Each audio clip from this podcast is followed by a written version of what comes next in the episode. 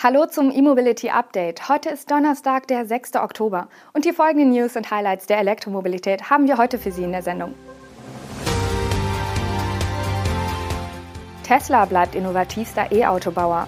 Moya baut Dienst in Hamburg aus. Verkaufsstart für elektrischen Genesis GV70. Miba eröffnet Batteriefabrik und EU-Verkehrsausschuss will mehr Ladestationen. Jedes Jahr bewertet das Center of Automotive Management in Bergisch Gladbach, was Automobilhersteller im Bereich Elektromobilität so drauf haben. In diesem Jahr hat Tesla dabei erneut als Top-Innovator abgeschnitten. Der VW-Konzern behauptet sich auf Rang 2, kann aber den Abstand zu Tesla nicht verkürzen.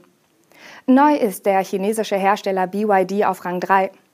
Für den Report hat das Forscherteam um Studienleiter Stefan Bratzel die kumulierte Innovationsstärke von über 30 Automobilkonzernen im Zeitraum zwischen 2012 und Juni 2022 im Bereich der batterieelektrischen Fahrzeuge systematisch erfasst und bewertet. Gegenüber der letzten Ausgabe konnte sich Tesla nochmals steigern. Verantwortlich dafür sind vor allem Neuerungen im Bereich der Batteriezellenstruktur, die eine höhere Reichweite um 16 Prozent ermöglichen und die Kosten pro Kilowattstunde um 14 Prozent senken. Gemeint sind damit die in Texas gebauten Model Y mit Rundzellen und strukturellen Batteriepacks. Der VW-Konzern konnte im ersten Halbjahr 2022 etwas zulegen, holt damit gegenüber Tesla aber nicht auf.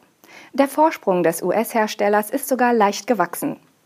Als Innovationen im VW-Konzern wurden die höhere MEB-Ladeleistung von bis zu 170 kW und die verbesserte Reichweite des Skoda Enyaq RS Coupé von bis zu 545 km nach WLTP angeführt. Einen Wechsel gibt es derweil auf Platz 3.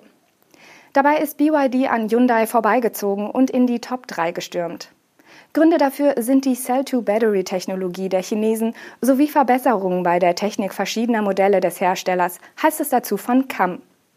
Hyundai ist derweil nicht nur auf Platz 4, sondern gleich auf Platz 5 zurückgefallen. Neuer Vierter ist die Mercedes-Benz Group mit einem kräftigen Sprung. Zuletzt waren die Stuttgarter noch Neunter. Dazu hat vor allem der EQE e mit seiner hohen Reichweite, der sehr guten Ladeleistung und dem geringen Verbrauch beigetragen. Als überraschend stark hebt das CAM in seinem Ranking auch Ford und NIO hervor. Wichtig zu wissen, die Experten des CAM bewerten eine Innovation nicht bei ihrer Ankündigung, sondern erst dann, wenn sie für Kunden in einem Serienfahrzeug verfügbar ist. Moja hat von der Stadt Hamburg eine Konzession zum Einsatz von 450 Elektrofahrzeugen für die Jahre 2023 bis 2025 erhalten. Mit der neuen Genehmigung erweitert der Ride-Pooling-Dienst von Volkswagen auch sein Hamburger Betriebsgebiet und integriert erstmals barrierefreie Fahrzeuge in die Flotte. Für Moja ist es in Hamburg die erste Konzession nach dem novellierten Personenbeförderungsgesetz. Seit seinem Debüt 2019 agiert der Fahrdienst in der Hansestadt unter der sogenannten Experimentierklausel des Personenbeförderungsgesetzes. Dies bleibt noch bis Jahresende der Fall. Danach greift die neue Konzession. In deren Rahmen wird sich Moja als sogenannter Linienbedarfsverkehr in den ÖPNV in Hamburg integrieren. Damit einher geht auch die Verknüpfung von Mojas Tarifen mit denen des Hamburger Ver Verkehrsverbunds. So erhalten HVV-Abonnenten ab 2023 einen Abschlag auf den Grundpreis des Mobilitätsdienstes.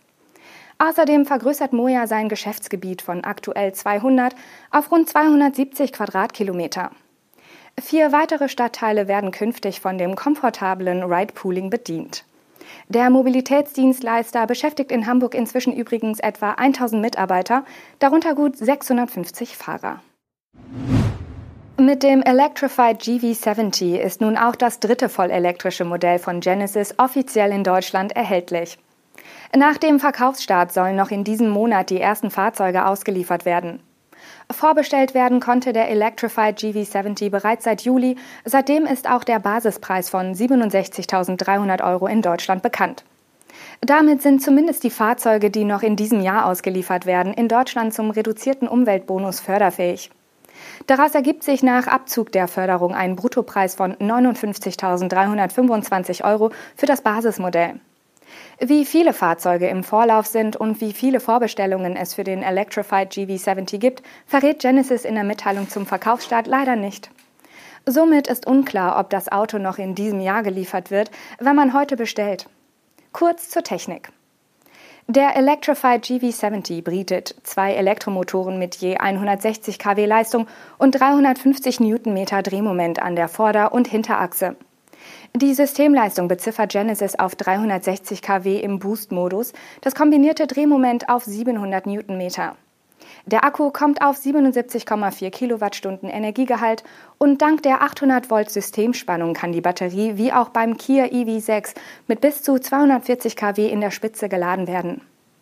Das Ladefenster von 10 auf 80 Prozent dauert im besten Fall nur 18 Minuten. Die WLTP-Reichweite gibt Genesis mit bis zu 455 Kilometern an.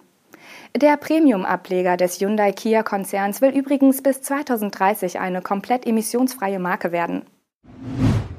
Miba hat die im März angekündigte Volt Factory Hashtag 01 im oberösterreichischen Bad Leonfelden eröffnet. Zu Beginn des Jahres wurde die Batteriefabrik noch von dem Unternehmen Volt Labor geplant, an dem Miba Anteile hielt. Da das Technologieunternehmen inzwischen die Mehrheit übernommen hat, firmiert Volt Labor nun als Miba Battery Systems. Der neue Produktionsstandort ist somit nun das erste Batteriemontagewerk von Miba weltweit. Anlässlich der Eröffnung wurden jedoch weitere Standorte angekündigt. Bad Leonfelden sei dafür das Pilot- und Vorzeigewerk. Auf einer Fläche von 3900 Quadratmetern verfügt es über eine jährliche Produktionskapazität von 500 Megawattstunden. Mit anderen Worten, pro Jahr können rund 50 Millionen Batteriezellen zu rund 20.000 Batteriesystemen verarbeitet werden. Mit diesem Volumen könnten rund 10.000 Elektroautos mit 50 Kilowattstunden großen Batterien ausgestattet werden. Die MIBA hat nach eigenen Angaben seit 2019 bereits rund 80 Millionen Euro in die Entwicklung dieses Geschäftsfelds investiert und ein umfassendes Produktportfolio aufgebaut. Der Verkehrsausschuss des EU-Parlaments hat seine Vorschläge für einen beschleunigten Ausbau der Lade- und Wasserstofftankinfrastruktur vorgelegt. Dabei gehen die Abgeordneten mit ihren Forderungen teilweise über die Pläne der EU-Kommission hinaus. Rechtlich bindend sind die Vorschläge aber noch nicht. Sie werden nun im Plenum des EU-Parlaments diskutiert und falls sie dort angenommen werden, folgen Gespräche mit den Regierungen im EU-Länderrat. Dort sollen die Vorschläge dann in eine entsprechende Gesetzgebung aufgenommen werden. Der Verkehrsausschuss fordert, dass bis 2026 entlang der Hauptrouten in der EU alle 60 Kilometer eine Ladestation für Elektro-Pkw verfügbar sein muss. Konkret ist von elektrischen Ladepools die Rede, also größeren Anlagen mit mehreren Säulen.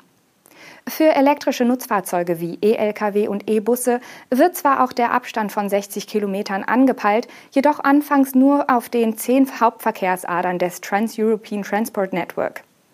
Schon ab 2028 sollen jedoch zwei Lkw-Ladestationen je Parkplatz garantiert werden. Die EU-Kommission hat dieses Ziel erst für 2031 angepeilt. Der Ausschuss will aber auch die Infrastruktur für Wasserstoff fördern. Dabei sollen bis 2028 alle 100 Kilometer entsprechende Tankstellen verfügbar sein. Damit geht der Ausschuss erneut über die Forderung der EU-Kommission hinaus. Diese hatte eine Wasserstofftankstelle alle 150 Kilometer bis 2031 vorgesehen.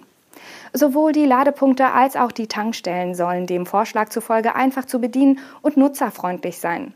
Zudem sollen die Preise pro Kilowattstunde oder Kilogramm transparent dargestellt werden, so der Ausschuss. Damit sind wir am Ende der heutigen Sendung. Das E-Mobility Update erscheint morgen wieder. Bis dahin bleiben Sie uns treu und abonnieren Sie gerne unseren Kanal. Tschüss!